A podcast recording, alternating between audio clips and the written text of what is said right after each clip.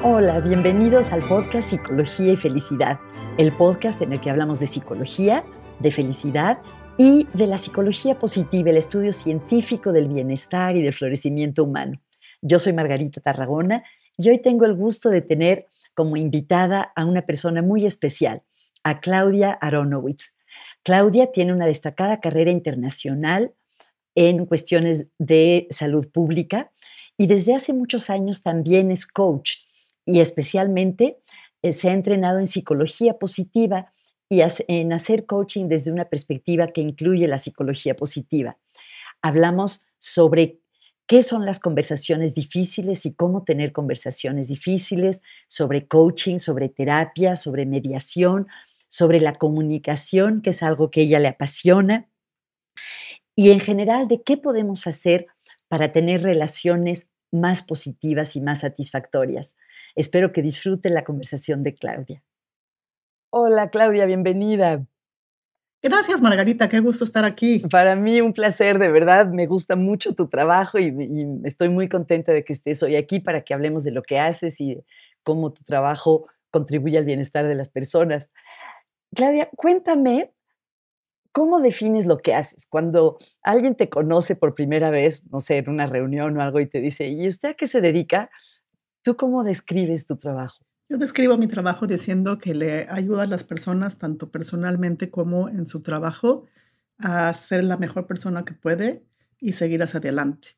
Le estoy empezando a llamar Whole Person Coaching, porque lo que hago es que te veo a ti, que dónde estás, y de aquí vamos hacia adelante buscando tus fortalezas, trabajando en lo que quieres trabajar y los temas varían del trabajo a lo personal, porque al final de cuentas es la misma persona, es la misma vida y son las mismas relaciones. Y la parte que me hace un poco diferente es que me fascinan las relaciones interpersonales. Me parecen complicadas y maravillosas y necesarias y todo al mismo tiempo y me paso observando y tratando de ayudar a la gente a sentirse más contento y más en control de sus relaciones tanto personales como de trabajo. Cuando hablo de relaciones, la gente luego piensa que es este, mi pareja, pero no, relaciones son conexiones entre personas que son importantes para mi vida. ¿Y cómo llegaste hasta aquí? Em, porque el coaching no es algo que se estudie como una carrera inicialmente. Generalmente las personas llegan al coaching habiendo estudiado otra cosa antes. ¿Cuál es tu, tu trayectoria? ¿Qué, eh, ¿Qué pasos diste o qué te llevó a dedicarte hoy a ayudar a las personas en sus relaciones? Yo tengo una maestría en salud pública, en, eh, cambios de comportamiento, soy mucho de educación y cambios de comportamiento, y en eso trabajé 20 años. Y me fascinaba y era mucho de colaboración de las personas. Y luego hace 10 años me dio cáncer. Y estuve dos años en mi casa y cuando fue tiempo de regresar a trabajar, se había una reestructuración en el hospital donde estaba me quedé sin trabajo en un país nuevo a los 43 años y me volteé a ver con mi, con mi marido y le dije, tengo que encontrar algo, ¿qué es lo siguiente que quiero? Yo quiero algo más de relaciones. Y empecé a hablar con gente. Y alguien me dijo, vete a tomar un, empieza a escuchar coaching. Yo dije, ¿qué es coaching? No entiendo de qué te estás hablando. Y empecé a meterme y lo empecé a estudiar. Y me empecé a estudiar también coaching de relaciones y cómo ser mediadora. Y ya nunca lo dejé y se volvió lo que he hecho los últimos ocho años de tiempo completo. Suena, cuando contaste la situación en la que estuviste, no pude evitar pensar en, en la noción de crisis, ¿no? Y de la crisis de la mitad de la vida. No sé si tú sientes que viviste una crisis de ese tipo, que realmente un cambio dramático en tu vida. Pues, no, bueno, dramático es poca palabra. Este, llevaba tres años en un mismo país. Este, llevaba un, un día en mi casa, cuando me, en mi casa nueva acabábamos de comprar, cuando me diagnosticaron con cáncer perdí mi, confianza en mí misma, este, perdí mis fuerzas, siempre he sido una mujer muy positiva y muy activa y trabajadora, y de repente me sentía yo totalmente perdida. Y lo que me dio el coaching es esa aceptación de vamos a buscar quién soy yo otra vez y de aquí volver a empezar a ver qué puedo hacer al respecto. Y eso fue, de que fue fácil, no, es un proceso, toma tiempo, este, pero estoy feliz de que lo hice y a veces la vida nos da golpes y hay que decidir, bueno, ¿y ahora qué hago? ¿Hacia dónde voy? Qué increíble. Pues qué fantástico que hayas tomado ese camino. Y cuéntanos, em, cuando tú y yo nos conocimos fue justamente en un curso de psicología positiva. Eh, y pues sabes que eso es algo que a mí me encanta. Cuéntame de qué manera tú usas la psicología positiva en tu manera de trabajar con las personas. Número uno, el que no conozca a Margarita es la mejor maestra en psicología positiva que visto. Eh, digo, hay que saber a la gente que uno admira y es un placer estar aquí contigo por eso. Para mí la psicología positiva es la ciencia del coaching. Y no puedo entender cómo a veces coaches no estudian en profundidad psicología positiva, porque todo lo que aprendemos, la forma de preguntar, la forma de observar, está basado en la psicología positiva. Y hay ciertas cosas, sobre todo en relaciones, que yo aprendí de la psicología positiva, que, que las veo todo el tiempo. No sé si te acuerdas del concepto que me enseñaron ustedes del el and y el y. El que puedo ser el que puedo ser positivo, supongámonos cuando yo tenía cáncer, puedo seguir siendo la persona positiva y necesitar quejarme, necesitar ayuda. Y una no le quita a la otra. No dejé de ser positiva porque estoy en un momento difícil.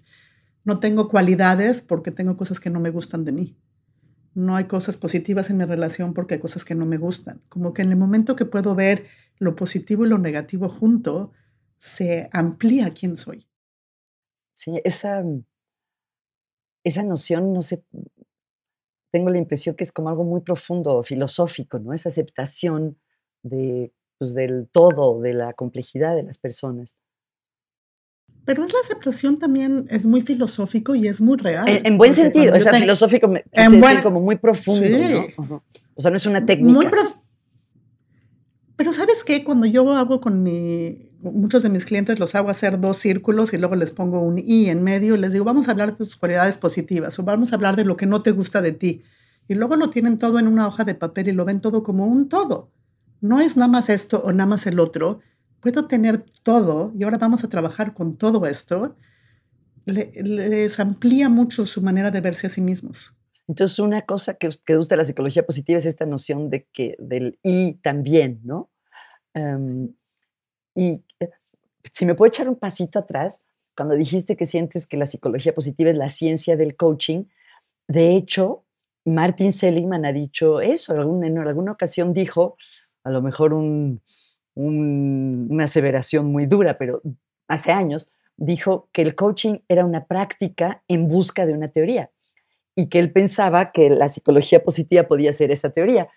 Em, a lo mejor algunos coaches no están de acuerdo, pero creo que, tiene razón y más en la manera en que tú lo pones, en que la psicología positiva puede dar un sustento sólido al trabajo de los coaches a mi manera de ver y porque cuando yo te conocí yo estaba, ya había estudiado coaching, ya lo estaba practicando y seguía en la búsqueda de la ciencia, de que alguien me explicara, pero ¿por qué está funcionando? Porque de ahí vengo, yo vengo de las ciencias. Y, y, era esa búsqueda de entender, pero ¿por qué está funcionando lo que estoy haciendo? Ya entiendo que funciona, pero ¿por qué? Y yo sí creo que la psicología positiva es la que nos da esa herramienta de entendernos como seres humanos, de entender por qué necesitamos las conexiones con otros, de entender ¿Por qué esas dudas? ¿Qué es lo que nos está pasando? ¿Y por qué algunos vivimos mejor que otros? Y, bueno, y de hecho ya hay como una subdivisión de la psicología que se llama psicología del coaching. Se enseña en pocas universidades, pero ya hay investigación sobre qué ayuda, qué contribuye al, éxito de los procesos de coaching. Pues, y cuéntame más, ¿qué más? O sea, si yo te viera eh, en una sesión, ¿qué otras cosas haces o qué es parte de tu estilo que tiene que ver con las investigaciones sobre la felicidad y el bienestar? Déjame darte otras varias. Una de las que me gusta muchísimo, que tú también me, contigo aprendí, es el eh, positivity ratio. No sé cómo se dice eso en español. Sí, eh, pues tasa de eh, positividad o proporción de positividad. Proporción de posibilidad, donde nos dice. Positividad, perdón. Donde de la manera en que yo lo interpreto es que para poder estar feliz tengo que entender que la vida es difícil y es complicada, me, me va a poner retos, pero yo tengo que ver la manera de incluir también esos momentos positivos y que los momentos positivos pueden ser chicos. Como me decía mi abuelita, haz 10 minutos al día de lo que quieres nada más porque sí. Oye, qué sabia tu abuelita. Eso fue lo que me dijo en su, cuando se estaba muriendo. Me dice, te quiero dejar una cosa. No me digas. La cosa que te quiero dejar es que quiero que te acuerdes que uno tiene que hacer 10 minutos diario, algo simplemente porque sí y porque te pone una sonrisa. Nunca entendí lo sabio y hasta dije, ¿qué? ¿Por qué? Y ahora lo entiendo, ahora entiendo lo que decía. Y pequeñas cosas que ayudan, y yo lo paso también a relaciones. Luego la gente viene conmigo y yo normalmente cuando trabajo también en cómo crear mejores conexiones o relaciones en el trabajo o en la vida, el cambio viene, puede venir también nada más de una persona. Es ideal si tienes a las dos, pero el cambio muchas veces, el más profundo también viene cuando una persona empieza a cambiar y empieza a cambiar en la manera que se comunica, la relación de inmediato cambia, porque el otro quiere entrar a ese círculo de positivismo más. Y de lo que hablamos es que sí, hay cosas que no me gustan y tengo que cambiar, pero ¿y dónde está el recordarnos de hacer cosas que sí nos gustan? ¿Y dónde está el apreciar cuando alguien hace algo bueno y decirle, oye, muchas gracias por esto? O puse atención que hiciste el otro. O vamos a festejar, o vamos a salir, o vamos a caminar. Esa idea de que la relación también es una proporción entre las cosas que no me gustan, que hay que trabajarlas, pero siempre las va a ver. Y recordarnos de no dejar los momentos positivos. Qué bonito. Em, esta idea de que uno puede cambiar y cambia la relación viene del pensamiento sistémico, ¿no? de la teoría de sistemas, de que, que determinamos nuestra conducta unos a otros también, dependiendo de cómo reaccionamos, cómo la reforzamos. Y entonces, em, sí, creo que es una idea importante que lo ideal, como dices, es pues ver a toda la familia o que vengan los dos miembros de la pareja, pero a veces con que una persona cambie se da como un efecto dominó, ¿no? Y muchas veces también hay que empezar por uno mismo, por el trabajo de uno mismo. Porque yo tengo mucha gente que dice, es que me quiero sentir más respetado en el trabajo, o quiero que mi pareja este, me demuestre más cariño, o me, demuestre este, que, que está conmigo. Y yo les digo, bueno, pero ¿qué quiere decir? ¿Qué tiene que hacer la otra persona para que tú te sientas respetado? Ah, no sé, yo me quiero sentir respetado, yo me quiero sentir que me quieren. Sí, sí, sí, pero ¿qué tiene que hacer la otra pareja? Porque la otra pareja o la otra persona no sabe, no sabe lo que yo necesito exactamente. Y a la gente le cuesta mucho trabajo entender que a veces yo necesito primero entender qué significa el respeto para mí, qué significa el que la persona me esté viendo y me, y me quiera, qué significa lo que yo necesito, qué es eso y qué comportamientos de la otra persona me hacen sentirme así y, les cuesta mucho trabajo. Y luego sale que son cosas muy sencillas. Tuve alguien que me dijo, es que necesito que mi esposa, este, she would acknowledge me more. Que, me, que me reconozca, ¿no? Que me... que me reconozca más que estoy trabajando mucho. Y, y, lo trabajamos y lo trabajamos. Al final de cuentas, todo lo que él dijo es que me gustaría que cuando tengo que trabajar en la noche, mi esposa venga con una taza de té, me dé un beso y se vaya. Y le dije, ¿y tu esposa sabe eso? Dice, no le digo, pues te reto a que vayas con tu esposa y tomes un... Y, le digas, ¿sabes qué? Si hicieras esto, así me sentiría. Y cuando regresé, ¿qué crees que me dijo? Que la esposa se puso a llorar, que no podía creer que todo lo que tenía que hacer era algo tan sencillo para darle a él algo que él necesitaba.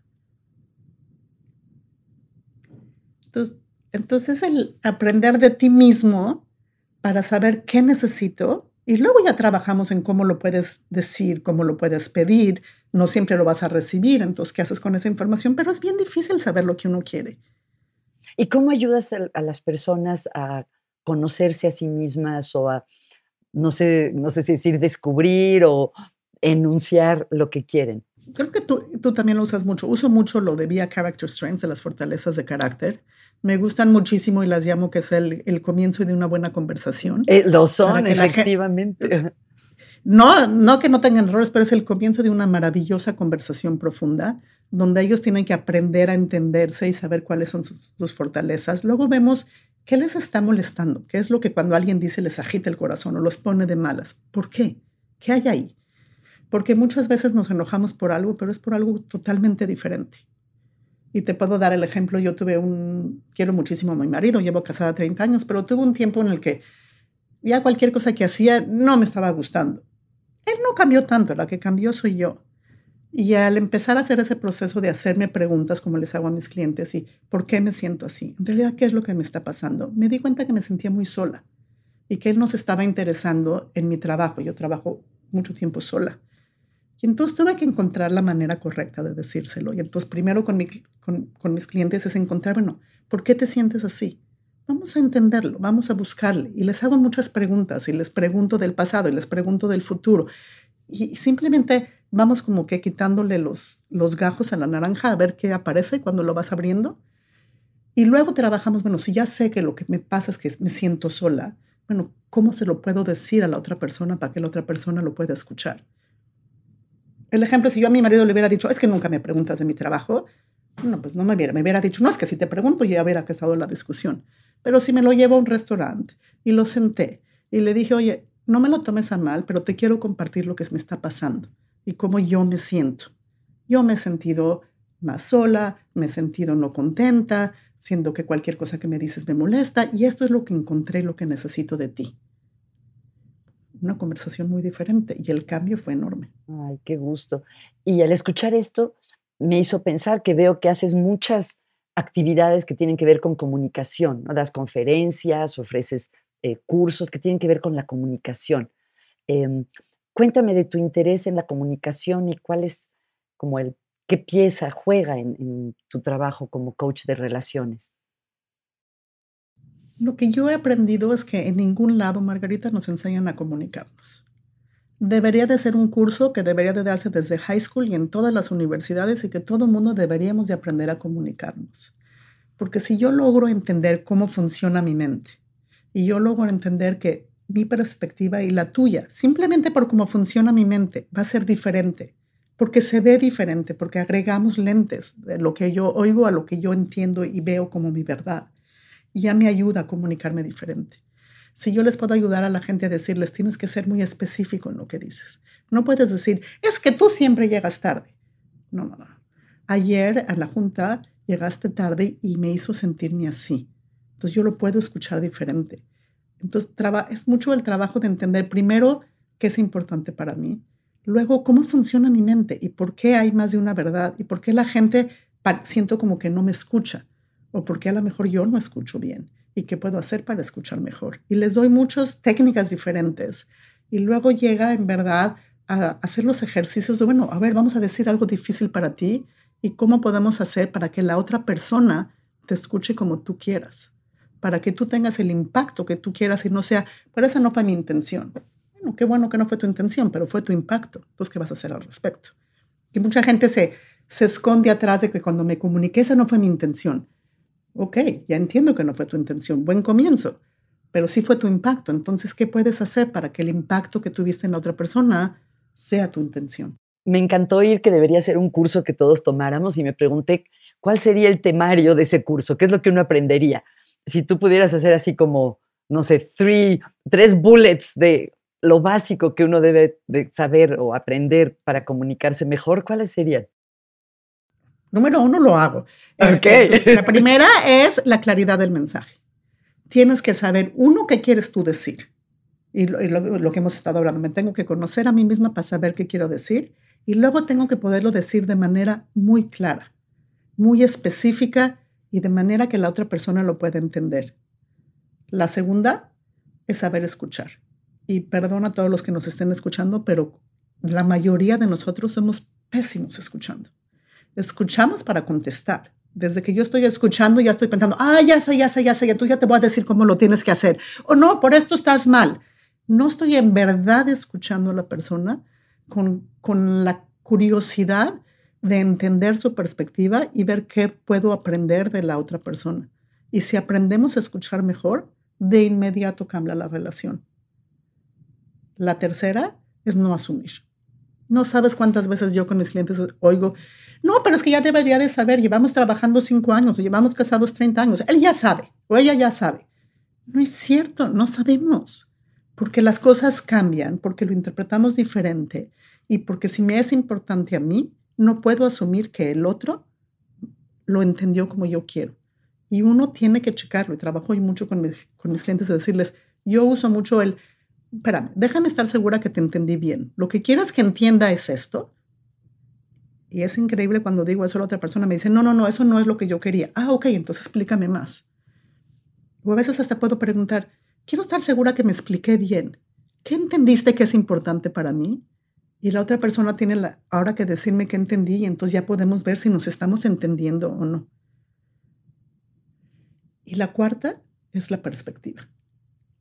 Yo tiendo a poner este slide que dice, la verdad es parte objetiva y parte subjetiva. La gente se enoja conmigo. Y dice que no es cierto, que cómo, que la verdad es única y que... Y sí lo entiendo, de manera filosófica en las sociedades, la verdad es única, pero en las relaciones humanas hay una parte subjetiva muy importante de cómo yo interpreto las cosas, de cómo yo las veo. Y no puedo pensar que como yo lo veo es como lo ve la otra persona, porque la otra persona tiene sus cualidades diferentes, sus fortalezas diferentes, está parado en otro lado, tiene otros miedos, tiene otros valores y no lo ve igual que yo. Y si logramos entender que mi punto de vista es nada más una parte de ella y que existe otra parte, se vuelve muy interesante la conversación.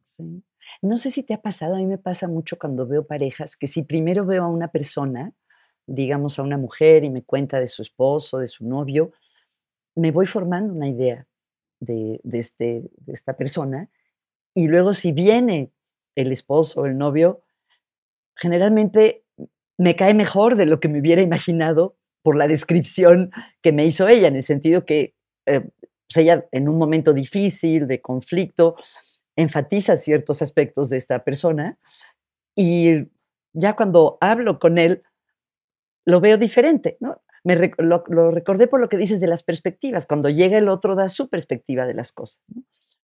Me pasa todo el tiempo, Margarita. Yo hago este manejo de, em, pláticas esenciales, de pláticas difíciles o de mediaciones, donde manejo a veces la plática, pláticas difíciles entre familias, entre hermanos, entre lugares de trabajo, este, y trato de que se logren llegar a entender. Y ahí primero siempre me siento primero con un lado y luego con el otro. Y me siento con un lado y digo, ya entendí su perspectiva, su verdad, ya entendí perfecto el problema. Luego voy y me siento con el otro, digo, mm, ya entendí su perspectiva, su problema, y luego regreso a mi casa y digo, lo único que no entiendo es cómo están hablando de la misma situación. Y me pasa cada vez. Dices, es increíble qué tan diferente podemos llegar a ver la misma situación.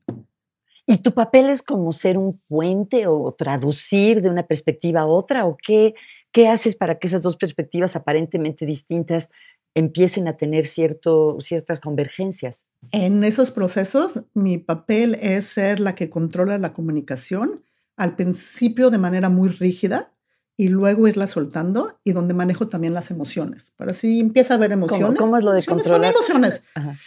Al principio me hablas a mí y yo, yo te repito lo que tú dices. Entonces lo que me estás diciendo, Margarita, es que te encanta hacer esto o lo que te cuesta trabajo es esto.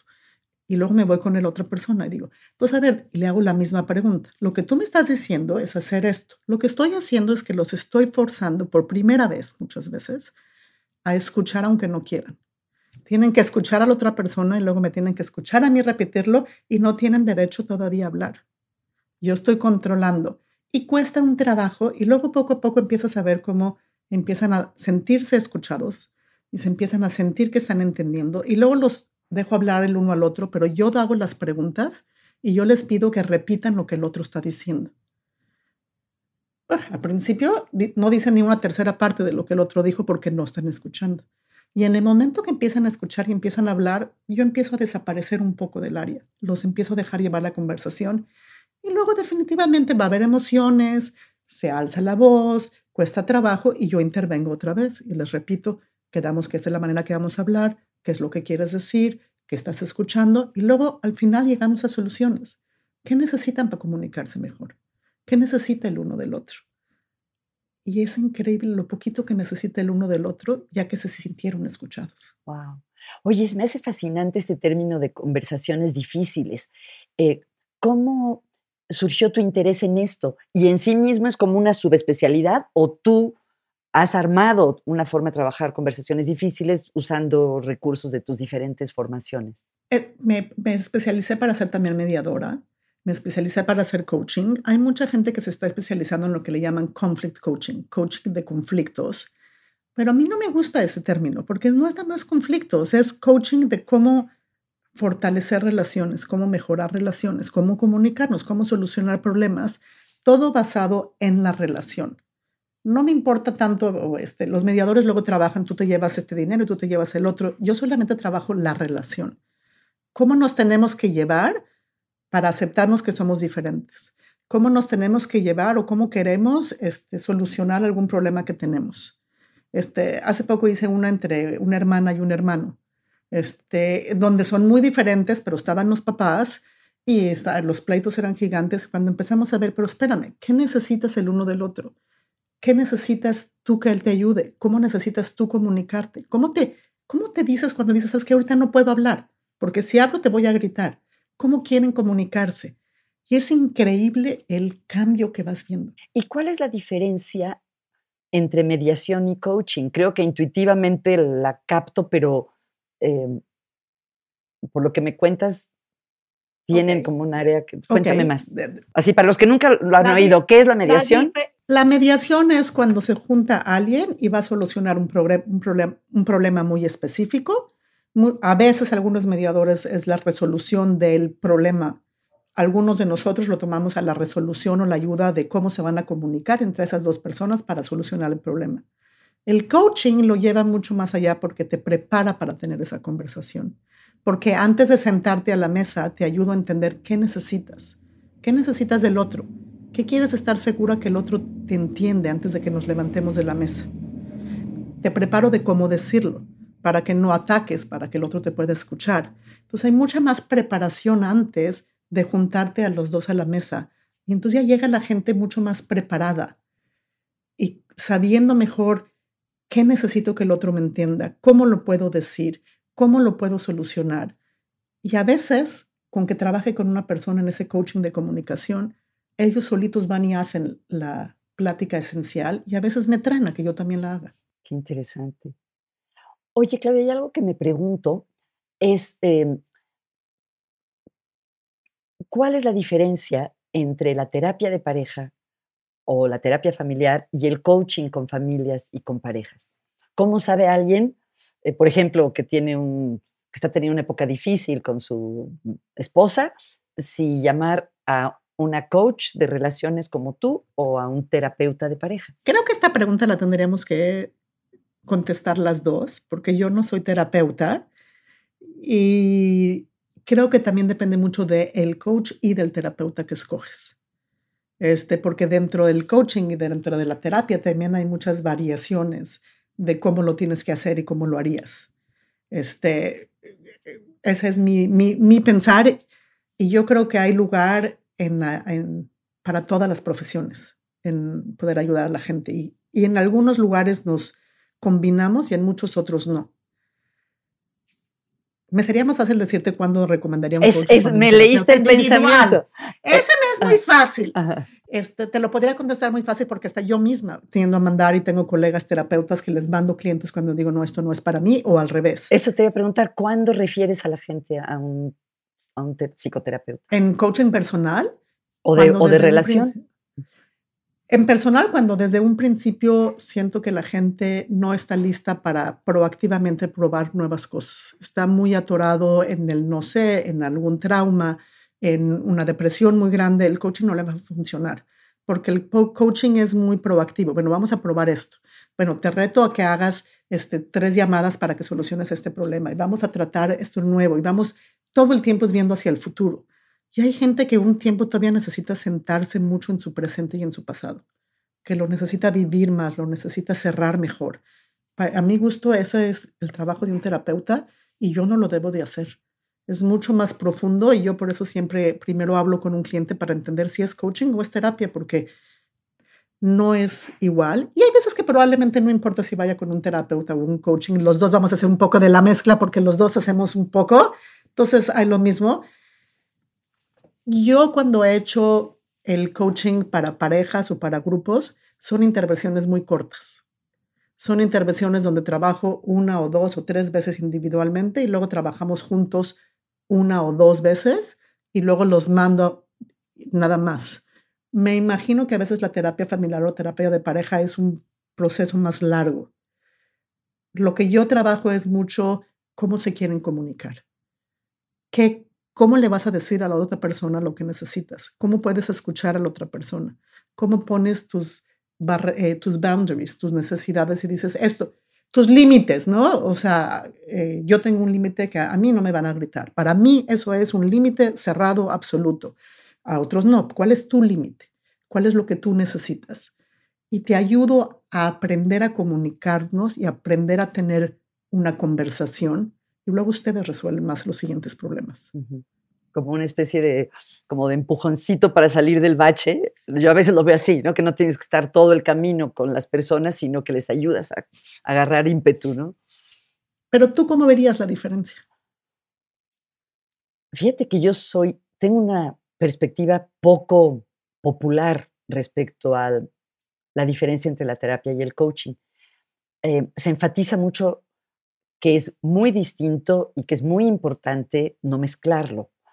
Eh, y yo creo que sí hay muchas cosas muy parecidas entre el coaching y ciertos tipos de terapia, em, porque hay muchas terapias diferentes. Si pensamos, por ejemplo, en el psicoanálisis, que puedes ver a tu analista dos veces a la semana durante cinco años y el analista prácticamente no habla nada y, el paciente asocia libremente, pues sí es diferentísimo del coaching.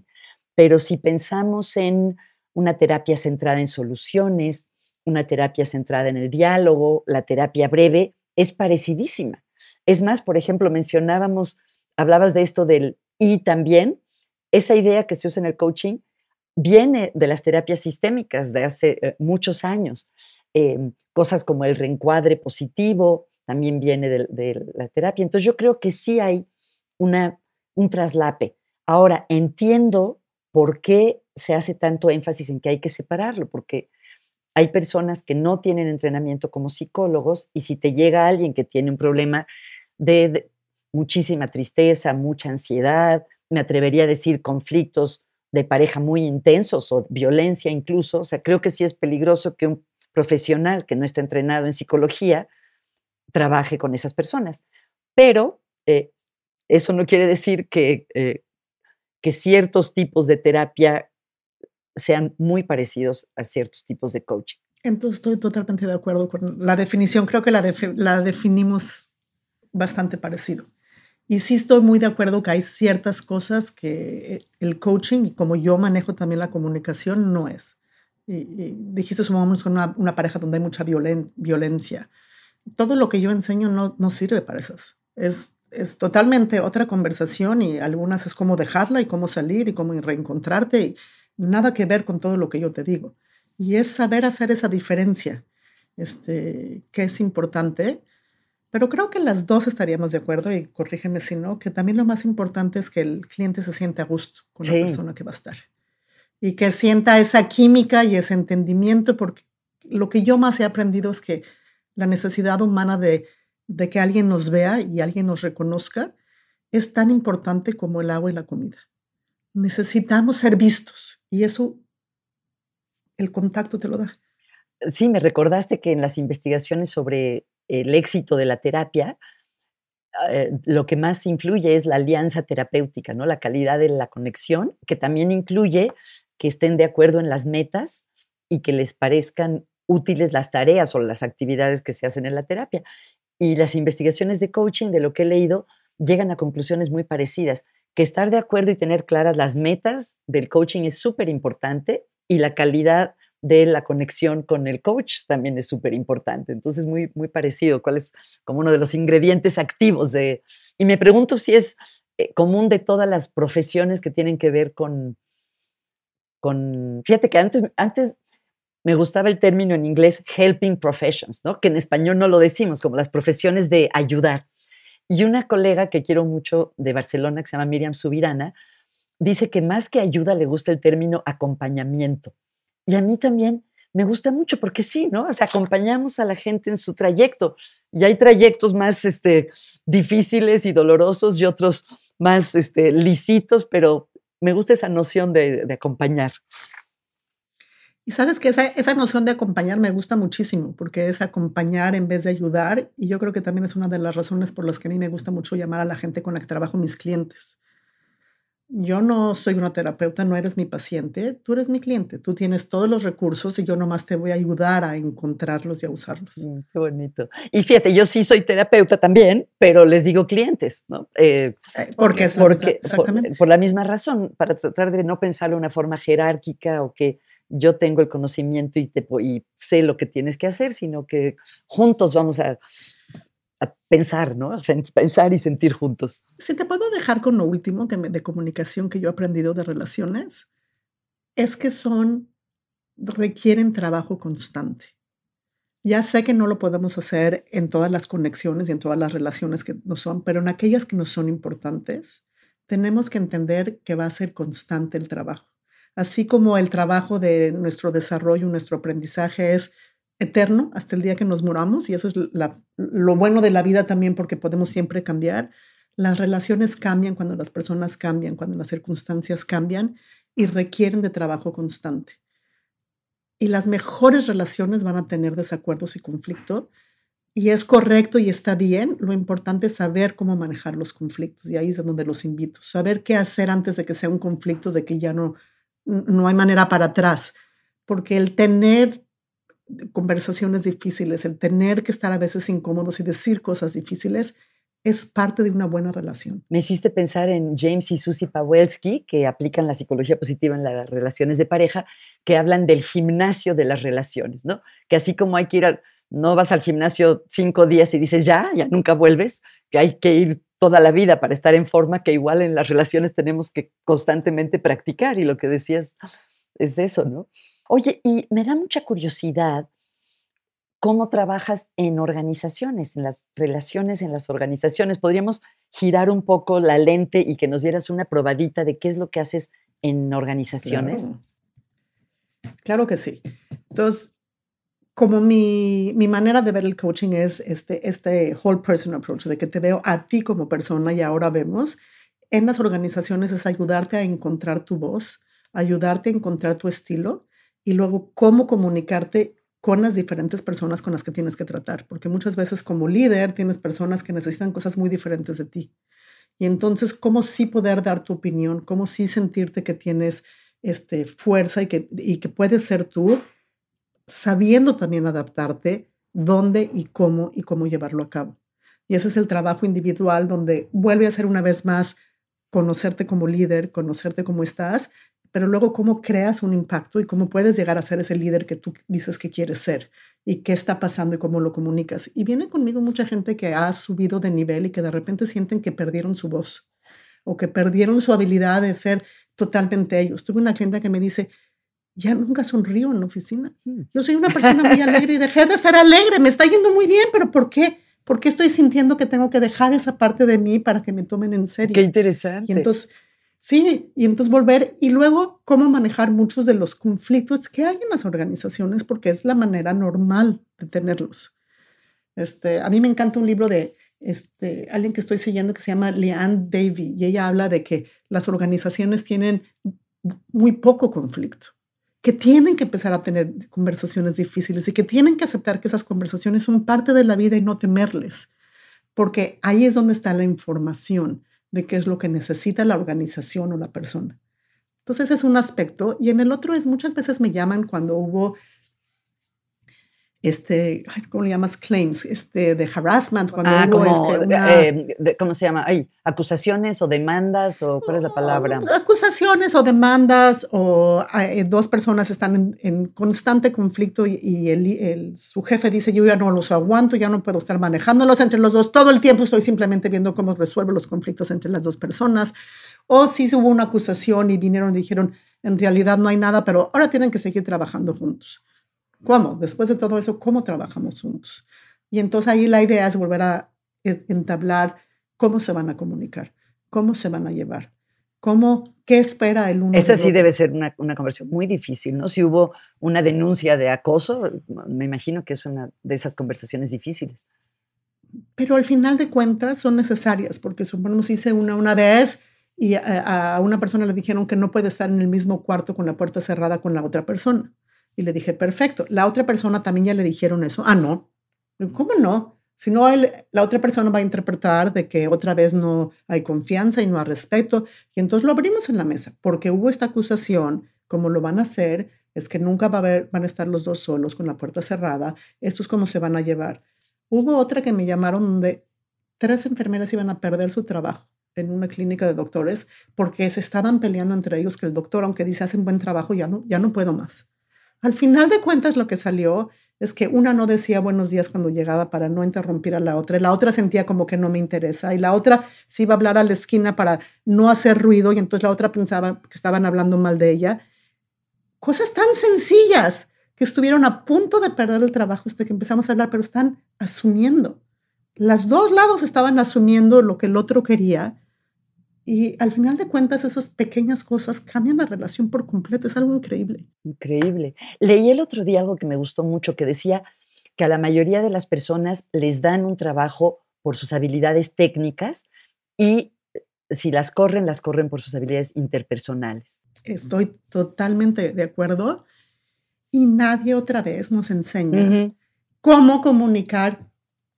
Supongamos mucho de lo que trabajo es cómo das este, Retroalimentación. Ah, retroalimentación. negativa o retroalimentación difícil. Difícil. Bueno, hay que saber hacer eso, es muy complicado. Y muchas veces el líder no lo hace porque teme que hacer sentir mal a la persona. Entonces ahí trabajo con alguien, sí, bueno, tu empatía es muy buena, pero la estás llevando, sobreusando, que no te está permitiendo decirle a la persona lo que tiene que escuchar. Si la persona no recibe esa retroalimentación, dentro de un año la van a correr y no vas a saber ni por qué. Oye, podríamos aquí, podríamos entrar un poco en esto, porque a mí muchas veces también me preguntan cómo dar esa retroalimentación difícil y la verdad es que, aunque he leído mucho al respecto, todavía no lo tengo claro, ¿no? Hace tiempo pensaba en la teoría del, había aprendido la idea del sándwich, que primero dice una cosa buena, luego una cosa eh, que hace mal, luego otra cosa buena. Y luego leí que eso es una pésima idea, que no hay que hacerlo así.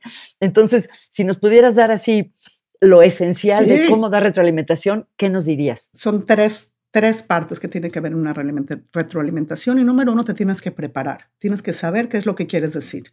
Y saber que va a haber emociones y que no es una conversación fácil y no pasa nada. Es una conversación que nos es incómoda. La primera es ser muy específico. Tienes que poderle decir a la persona, en este momento, en esta junta, este, como no llegaste preparado, esto fue lo que pasó. Tienes que darle ejemplos específicos, porque decirle a alguien es que no sirves para nada o es que siempre llegas tarde, eh, eso me está atacando a mí personalmente y lo único que puedo hacer al recibirlo es protegerme, es lo que va a hacer mi cerebro y entonces decir que no fui yo. Es la reacción innata de nuestro cerebro. Si me vas a atacar y me voy a sentir atacado, me voy a proteger. Tú, yo y todos los demás. en el momento que lo hago específico, a mí me gusta mucho decir, es como si estuviera hablando de la pluma en mi mano y no de la persona, de un problema que está, no es tan personal y entonces podemos hablar de él. Entonces lo hago muy específico. O sea, yo sí ayudo a decir, este, estoy hablando, bueno, eh, eh, la junta de ayer cuando no estuviste preparado, nos hiciste quedar muy mal. Y entonces voy al segundo, que es cómo me afectó a mí, cómo afectó a mi grupo. El efecto que tuvo es que me hiciste quedar como que yo no sé lo que estoy diciendo y que todo nuestro equipo no estaba haciendo lo que debía. Y eso me hizo sentirme muy triste. Entonces hablo de lo que nosotros llamamos eh, el yo. ¿Cómo me afectó a mí? ¿Cómo me afectó a mi grupo? Todo lo que sigo haciendo es que de tal manera la otra persona tiene más chance de que me pueda escuchar. Porque si lo hago muy acusatorio, muy generalizado, nuestra mente no lo puede escuchar. Okay. Y al hacerlo así, le estoy ayudando a la persona a que lo pueda escuchar. Eso es lo que estoy haciendo en realidad. Y igual lo estoy diciendo lo que necesito. Y luego muchas veces la gente ahí lo deja. Y les faltó la tercera parte. ¿Qué es? No, hay que quedar es el, el, ¿qué es lo que requieres ahora de la Exacto. Lo que te pido aquí en adelante es que nunca llegues, tarde a las juntas. O lo que te pido es que siempre llegues preparado y me mandes la presentación antes. O lo que te pido es que nunca me vuelvas a, a subir la voz o que me digas, ¿Qué es lo que estás pidiendo? Y por eso digo que hay que prepararnos antes, porque si no dices lo demás, ya sé que estás, no estás contento conmigo, ya sé que algo hice mal, pero no sé cómo hacerlo mejor. Sí. Aquí en México. No sabe cómo hacerlo mejor. No sé cómo lo veas, pero creo que en México abusamos del decir échale ganas, ¿no? O sea, como que ponle, esfuérzate, pero ¿me esfuerzo cómo? Creo que como tú dices, muy importante, en lo que me tengo que esforzar es en llegar puntual a las juntas, eso ya es algo mucho más claro, ¿no? Además, échale ganas a lo mejor. Yo pensé que sí le estaba echando ganas, pero como para mí puntualidad no es un valor, pues no le di tanta importancia, pero yo sí le estoy echando ganas. ¿Qué quiere decir echar ganas? Necesito que me digas específicamente qué y si puedo pedir un poquito más, que esta pregunta si necesitas ayuda para llevarlo a Mm, cabo. Esto es lo que te pido, ¿qué necesitas. Para que la próxima vez sea diferente? Wow. Ay, Claudia, aquí como que podríamos tener otro episodio sobre cuestiones culturales, porque tú eres mexicana, vives en Canadá. Te iba a preguntar si tus servicios los ofreces tanto en español como en inglés o, o solo trabajas con clientes. No, no, no, en español y, y en inglés, pero antes de ir ahí te quiero decir algo. Lo que más he aprendido es que el dar también apreciación y retroalimentación positiva, puedes usar la misma fórmula. Ah, Porque no es lo mismo ok. decir, Muy "Ay, bien. gracias". Claro, ¡Ay, lo hiciste bien! claro. Lo hice bien. ¿Cuál parte hice bien? Exacto. Esto específico es lo que hiciste bien Ujú. y tuvo y me hizo sentir súper especial. Te lo agradezco mucho. Hazlo más seguido. ujú. Qué bueno que lo ¡Guau, mencionas. ¡Qué diferencia! Claro, sí, porque a veces sentimos que con decirle a alguien que lo hizo bien ya es suficiente, pero también es importante saber qué hicimos bien y tener un vocabulario. ¿no? Eh, retomando lo que decías de las fortalezas, es, es muy bonito cuando le dices a alguien, me gustó ver tu creatividad en acción o aprecio la prudencia que tuviste cuando te reuniste con el cliente. Eso es como mucho más eh, significativo, creo yo, que nada más decir, estuviste bien en la junta. Y lo han visto hasta como padres. Es muy diferente decirle a tu hijo, ay, qué inteligente. Ay, sí, eres, eres lo máximo. ¿Qué hago con eso? No sé qué hacer con eso. Wow, te vi prepararte para tu examen y estudiar muy duro y mira, te fue muy bien. ¿Cómo te sientes tú? Ah, eso es diferente. Me está, en verdad me está viendo. Y es la misma fórmula para dar, decir algo más negativo como para decir algo positivo. Y en las relaciones necesitamos las dos. Es cierto, es cierto. Claudia, se me ha pasado el tiempo muy rápido. Déjame preguntarte dos cositas más. Una, siempre me da curiosidad saber qué está leyendo mi invitado. Sí, veo atrás de ti un librero, no sé si en tu escritorio, en tu mesita de noche, ¿qué te está interesando y estás leyendo estos días? Me fascinó este libro de Emotional Agility de Susan David. Agilidad emocional. No sé si lo has leído. Ha sido uno de mis libros preferidos del 2021. Este, ella Eh, en- habla ¿Cómo sobre defines las- la, eh, la agilidad emocional en una frase? No, eh, lo que ella habla es que los sentimientos son sentimientos y que todos son parte de nosotros y que no, este, la manera en la que nos sentimos, no tenemos control. Me siento triste, contenta, enojada, frustrada. Todos son simplemente emociones. No controlo cuáles llegan. Lo que controlo es cómo los acepto, qué hago con ellos. Y me parece fascinante el que nos dé permiso de sentir todo lo que sentimos, de sentir que eso nada más es y ahora es la información de la cual yo puedo llegar a escoger cómo me comporto.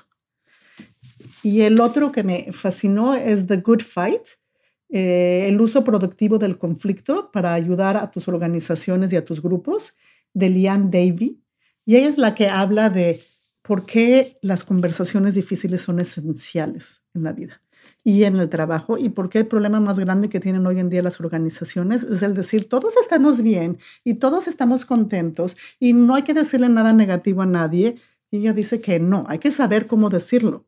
Pero esas conversaciones son las únicas, es de donde salimos adelante y de donde aprendemos. Mm. Eh, la descripción de ambos libros me siento que encaja muy bien con lo que ya has compartido de tu perspectiva, de tu manera de trabajar, ¿no? De la aceptación de que siempre hay aspectos difíciles en las relaciones y aún así es importante eh, ayudarlas a florecer y, y cómo tener conversaciones difíciles. Oye, Claudia, em, si, las eh, si las personas quieren conocer más de tu trabajo, contactarte, ¿cómo lo pueden hacer? Los invito a que vengan a mi website, que este, me imagino que ahí lo vas a tener, pero es cla claudiaaro.com y escribo un, este, un blog una, una o dos veces al mes, por ahora en inglés, pero el que lo pueda leer es siempre sobre esta perspectiva de qué está en mi control para sentirme mejor conmigo y en las relaciones y en la comunicación. Y los invito simplemente a que si no, Estás, me, estás me en, escriban un email. en Instagram también, ¿no, Claudia? Estoy en Instagram y estoy en Facebook y estoy en LinkedIn y los invito a que me sigan y a que me contacten. Este, lo que posteo es en inglés porque vivo en Canadá, pero las sesiones y las pláticas absolutamente pueden ser en español. Qué maravilla. Claudia, y lo último, ¿cuál sería un tip, una idea práctica que pudieras eh, proponerles a las personas que nos escuchan para que experimenten y ver si a lo mejor aumenta un poquito su felicidad o su bienestar en los próximos días? Wow, este. En los próximos días, ¿En qué ayudaría su bienestar? Este, ¿Por qué no acabamos como empezamos? Con la idea de que tú y yo y el resto de la humanidad somos personas imperfectas, con cosas buenas y cosas malas, al igual que la persona enfrente de mí y al igual que mi relación.